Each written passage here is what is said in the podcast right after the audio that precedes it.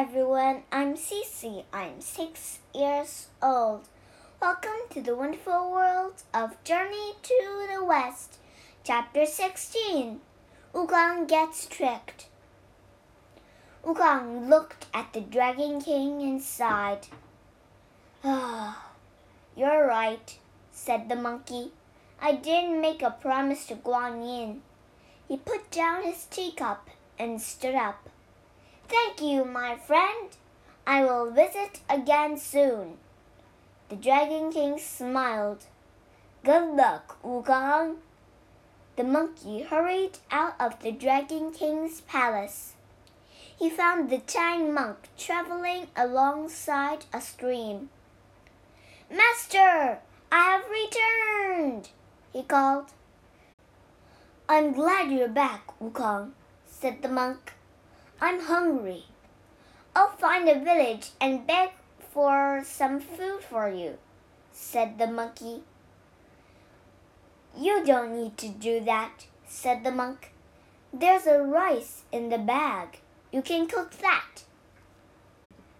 The monk got down from the horse. Wukong opened the bag. When he looked inside, his eyes opened wide.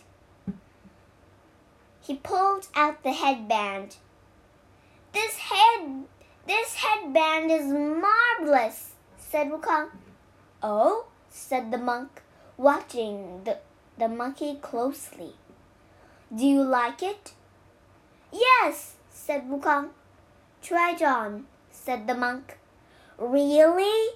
asked Wukong. The monk nodded. Wukong put the headband on. He looked at his reflection in the stream. I look handsome, said Wukong. Thanks for. Ah! The monkey grabbed the sides of his head and fell over. His eyes bulged. My head's going to explode, he cried.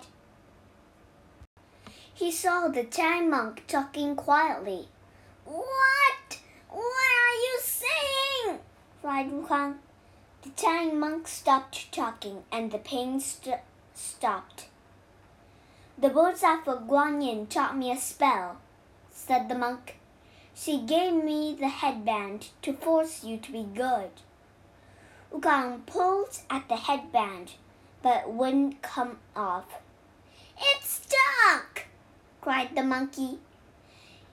He stamped his foot. You tricked me! It's for your own good, said the monk.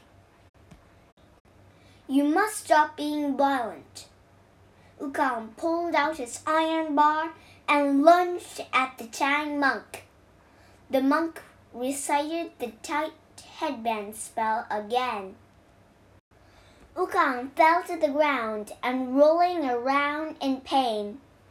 It hurts! It hurts! he cried. Please stop! I won't try to hurt you again!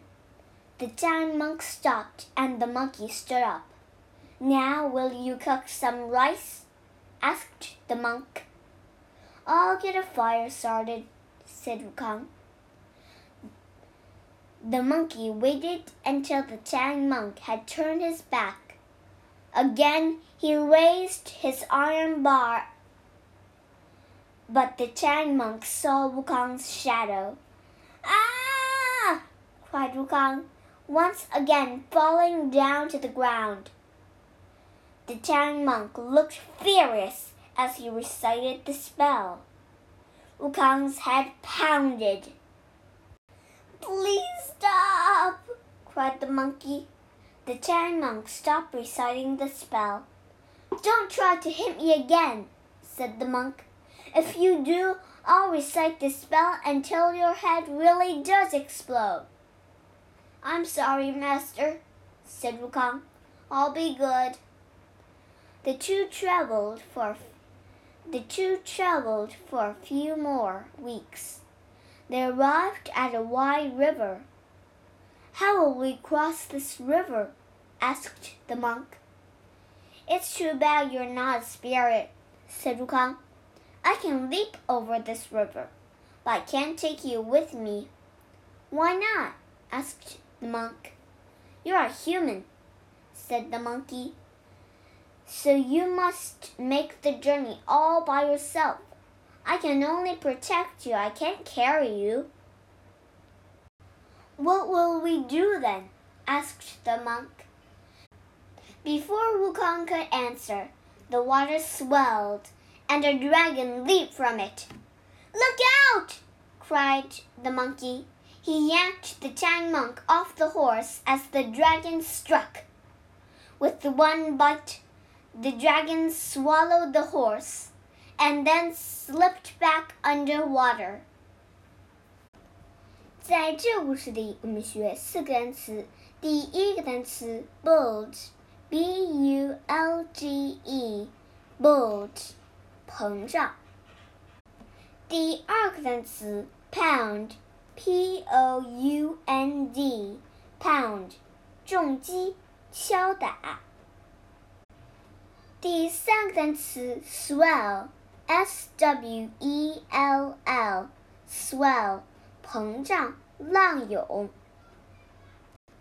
第四个单词 lunge，l u n g e lunge，猛冲、刺、戳。